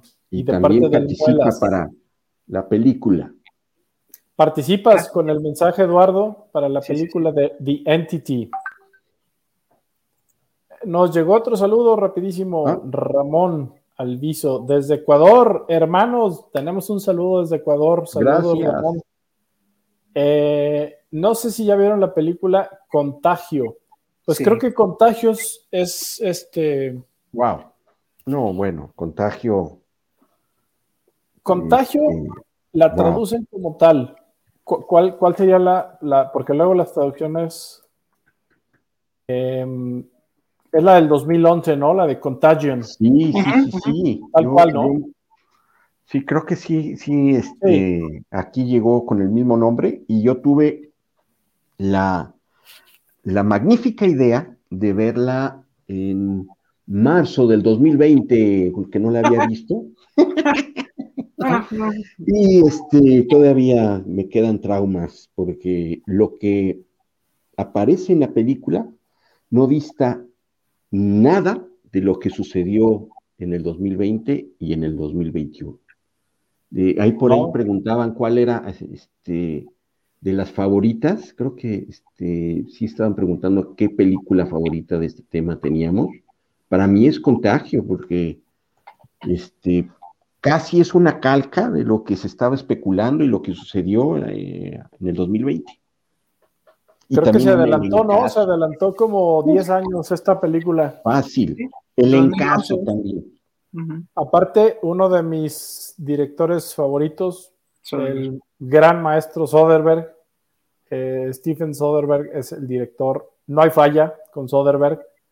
Eh, así que Ramón Alviso, tienes muy buen gusto. La película de Contagio o eh, el subtítulo original es una película de Estados Unidos, Contagion, eh, del 2011. Pues no, no la ganó de la lista, ¿no? Sí, sí, sí. Bueno, Pero muy y, buena, ¿no? y- y No, pues, buenísima, y bueno, pero espectacular ¿de- de esta va? película, ¿eh? Este, sin ser spoiler, porque lo hemos vivido, no sé si esto sea spoiler, porque un este, Aguas con los spoilers, Sergio. ¿eh? Aguas con los spoilers. Aguas, pero aguas. Spoiler Eh, alert. Nada más, la premisa es que un este, este, iba a decir vampiro, ¿no? Pero este, ¿cómo se llama? Este, no es vampiro, Murciélago. Murciélago. Murciélago. Un Batman. un- sí, sí, un murciélago inicia una pandemia en el mundo. Porque este, este, este murciélago le pasa a un puerquito la enfermedad. A este puerquito se lo cenan. Y pues a raíz de eso, toda la sociedad y toda la humanidad se acaba en cuestión de meses se habla de vacunas, se habla de, este, ahora sí, de, de buscar a, eh, el origen de la, de la enfermedad. Todo eso ya lo vivimos en el 2020. Eh, como bien dijo Chich, se adelantó 11, 11 años de todo lo que eran las noticias que, veíamos y leíamos en el 2020. Todo eso lo pueden encontrar en contagio. Este, y bueno, recomendadísima. Este, yo le doy hasta cuatro, cuatro inyecciones de vacuna a esta película. Yo creo que por el tipo de película, el contexto de la película, que a ver a qué le suena, ¿no? Y como lo acabas de decir, en un país asiático, un virus se propaga por todo el mundo, la enfermedad es muy contagiosa, el contagio se produce solamente entre seres humanos, así de un contacto meramente en el aire. Y las redes nace- sociales también, no sé si te acuerdas, las redes sociales, eh, videos eh, eh, especulando que era mentira. No, no, no, no, no. Viene todo este tema de que si es un hoax, este, mm, que por otro lado también esta película, les voy a decir, a diferencia de muchas otras, tiene mucho respeto sobre el lado científico, ¿sí? O sea, eh, creo que trata con mucha seriedad la parte que le debemos de dar de respeto a la ciencia. Esta película eh, tiene ese, ese, pues ese elemento, así que para mí, si me hubieras preguntado cuántos machetazos, pues, y no hubiera pasado la pandemia, yo te diría, pues sí, tiene, de hecho, cuatro machetazos, tres y medio, tiene tres y medio machetazos, pero por la situación que estamos viviendo, esta para mí es la película que más se acerca a la realidad que ahorita tenemos.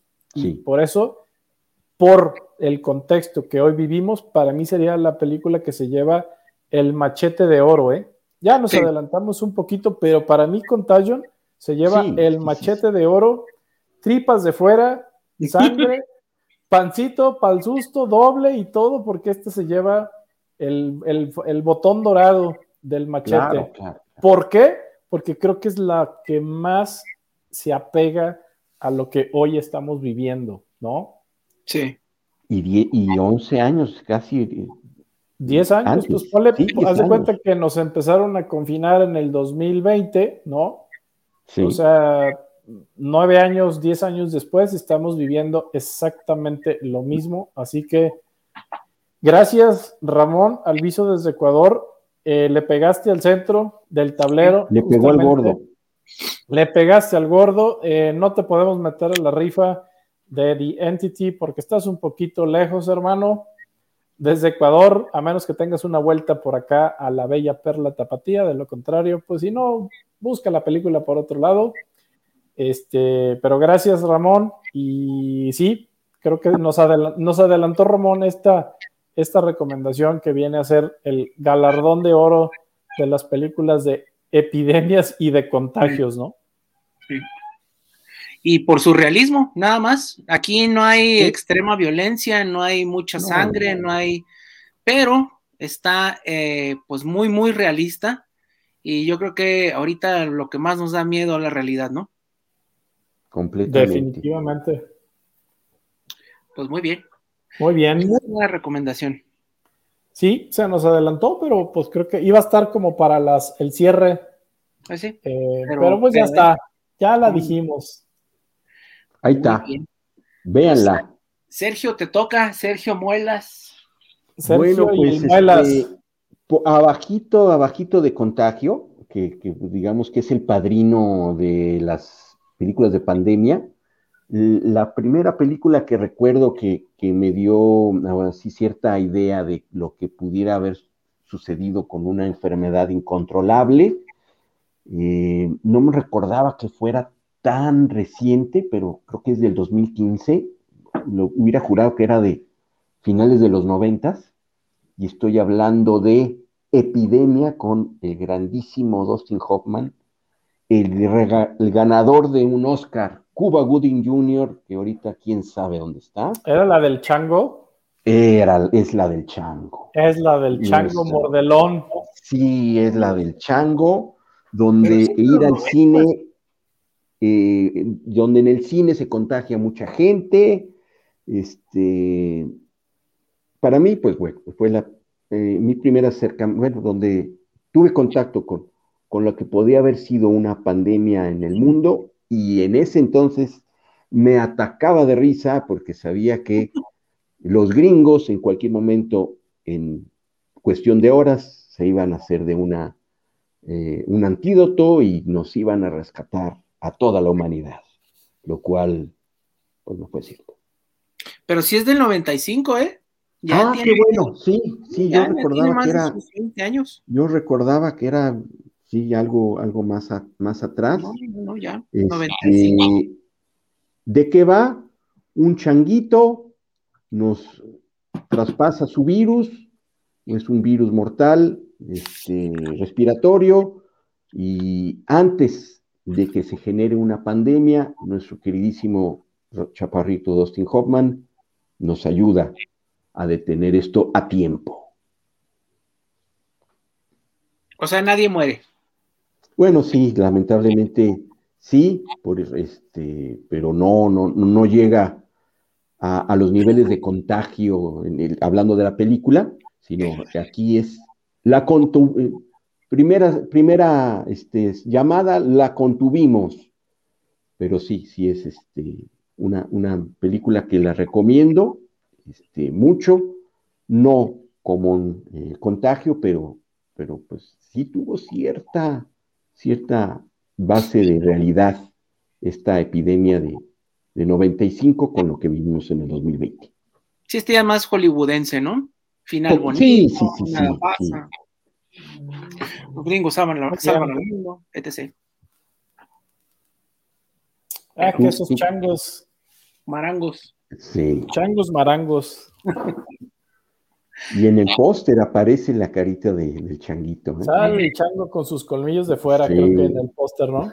Así. Sí, sí. Riéndose. eh. Pues Muy bueno. bien. Pues yo me voy a brincar. Todavía tenemos tiempo, nos quedan 10 minutos nada más para, Sí. para dar el cierre del programa también. A ver si alcanzamos. Bueno, es más, yo creo que soy el último, ¿verdad? Dentro de las recomendaciones. Este, a ver si nos alcanza una más o dos, porque pues hasta creo que podemos hacer un segundo programa de contagiadero, porque nos, nos faltaron muchas en la lista. Este, pero yo les voy a recomendar una que la vi hace mucho tiempo, de hecho, por razones extrañas, la vi fuera de México. Este, y es irnos muchos siglos atrás, estoy hablando de irnos prácticamente unos 400 años atrás, por ahí a la Edad Media. Eh, hay pocas películas eh, de, pues así, medio, medio pandémicas. Ahora, recordemos que en la Edad Media y en pues toda esa parte de mediados de siglo, eh, en Europa, pues estaban constantemente acechados por pandemias, ¿no? Eh, una muy conocida, eh, la terrible, la famosa peste negra, ¿no? Que pues No, convirtió media Europa. la Edad Media y, y- y que por muchos años eh, convirtió eh, a Europa en un mundo dominado por la, por la muerte, ¿no? Realmente parecía un mundo apocalíptico donde pues esa terrible peste negra pues acabó con miles de personas, pero que a raíz de esta peste, eh, de esta epidemia, que también pues otros animalitos como son las ratitas también vienen a ser de las suyas. Siempre es el icono, ¿no? En hasta en los videojuegos, cuando quieren sacar el tema de la peste negra, pues son las ratas que vienen a, a pegarte de mordidas para, para pasarte la peste negra. Pero bueno, en este caso, estoy hablando de la película de Black Death.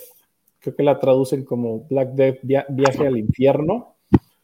Es una película de británica dirigida por Christopher Smith y por ahí van a, van a reconocer al eh, protagónico de la película que es Sean Bean. Sean Bean lo van a recordar, todo el mundo lo va a recordar como el El señor Stark.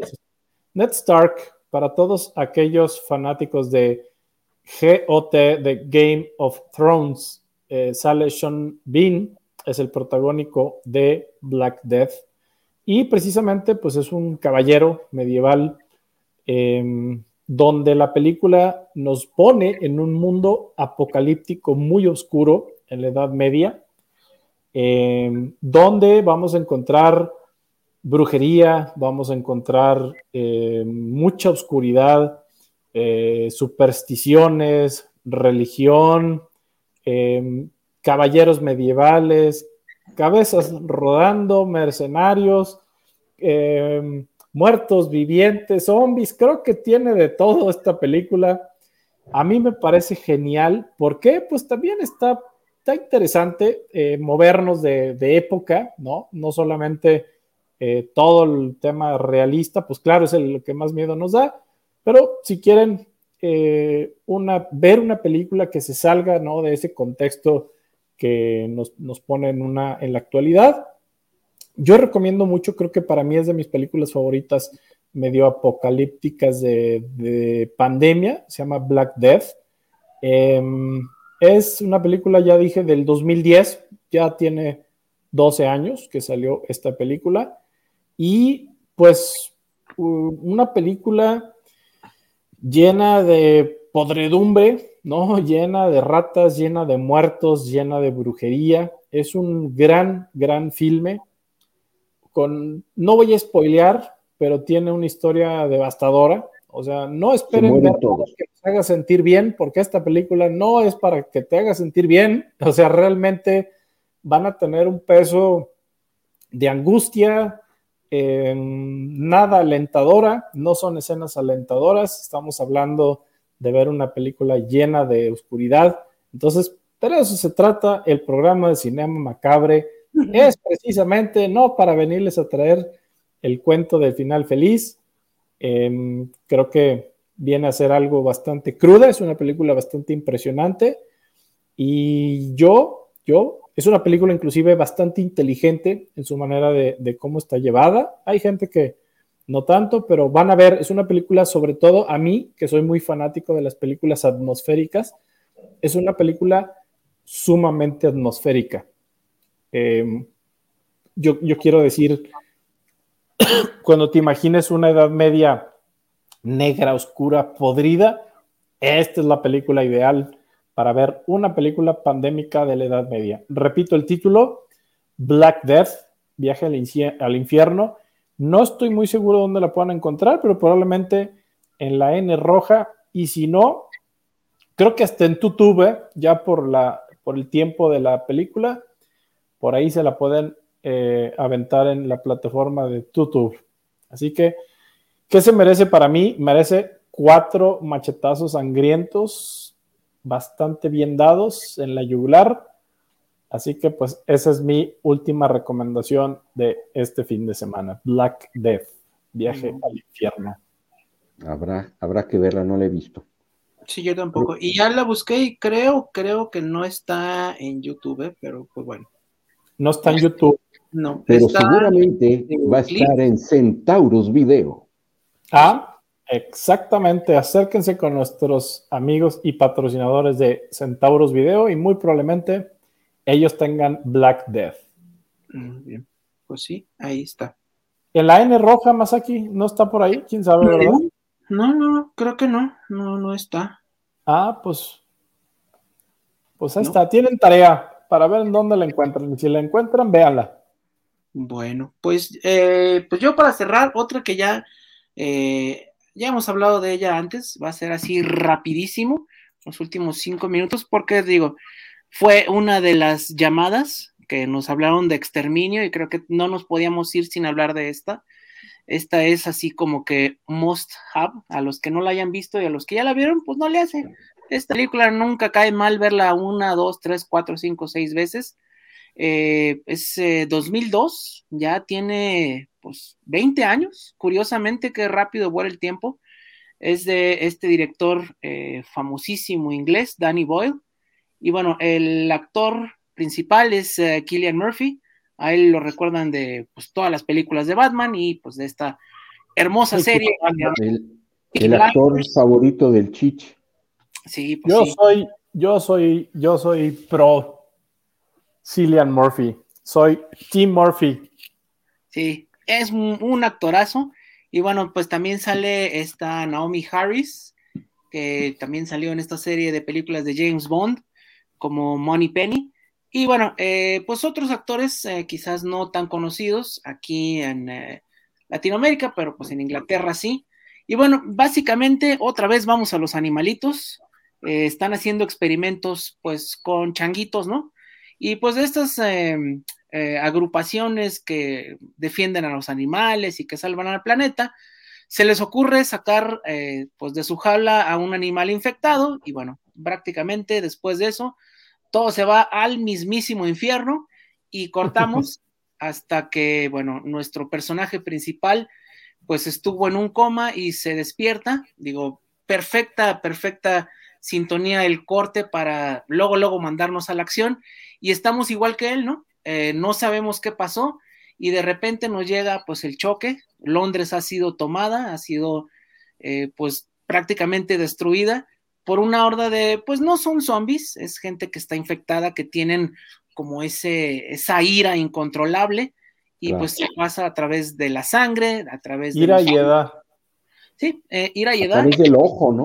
Sí, eh, de la sangre, de cualquier, de cualquier este fluido corporal se pasa. Y bueno, pues como ya es eh, una tradición, vemos aquí a pues, los humanos que siguen siendo humanos, que a veces son peores que los zombies.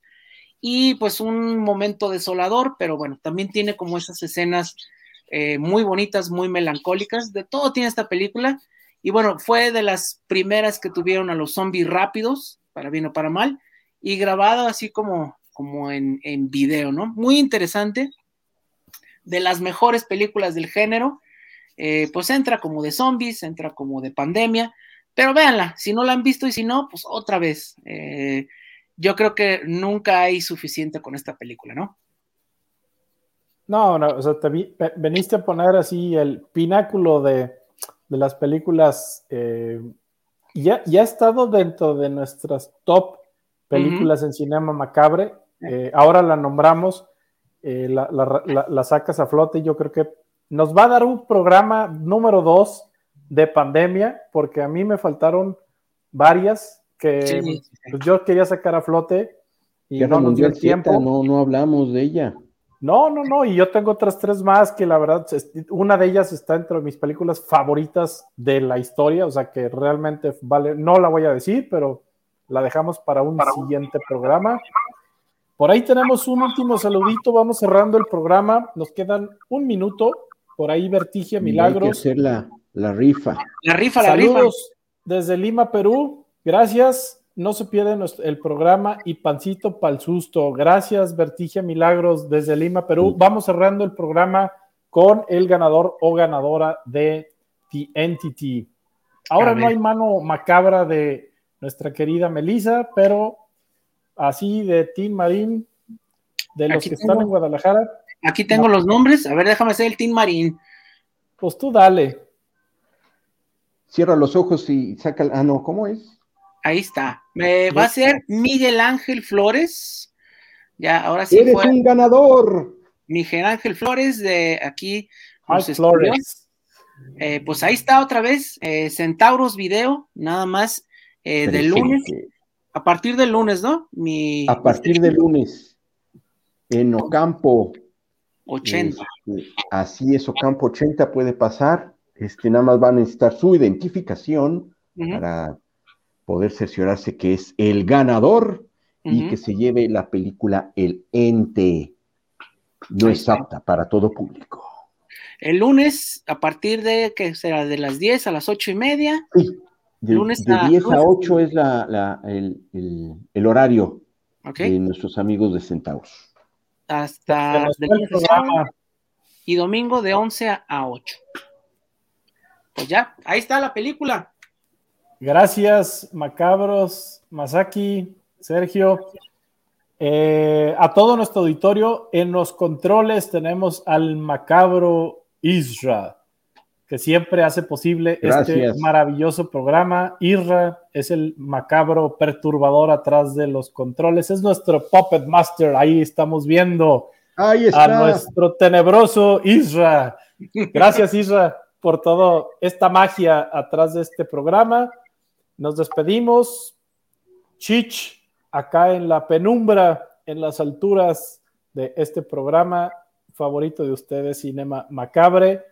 Los dejo despedirse de mis compañeros. Me despido de parte de Melissa en TJ, que también Melissa nos hizo falta. Así que saludos, Melissa. Ya va a por estar ahí se despiden mis compañeros. Masaki, nos vemos la próxima semana con más sustos. El Muelas y su servidor Sergio, continuamos con el tema la siguiente semana. Bu, buenas noches y que descansen en paz. Nos vemos. Ay, ay, ay.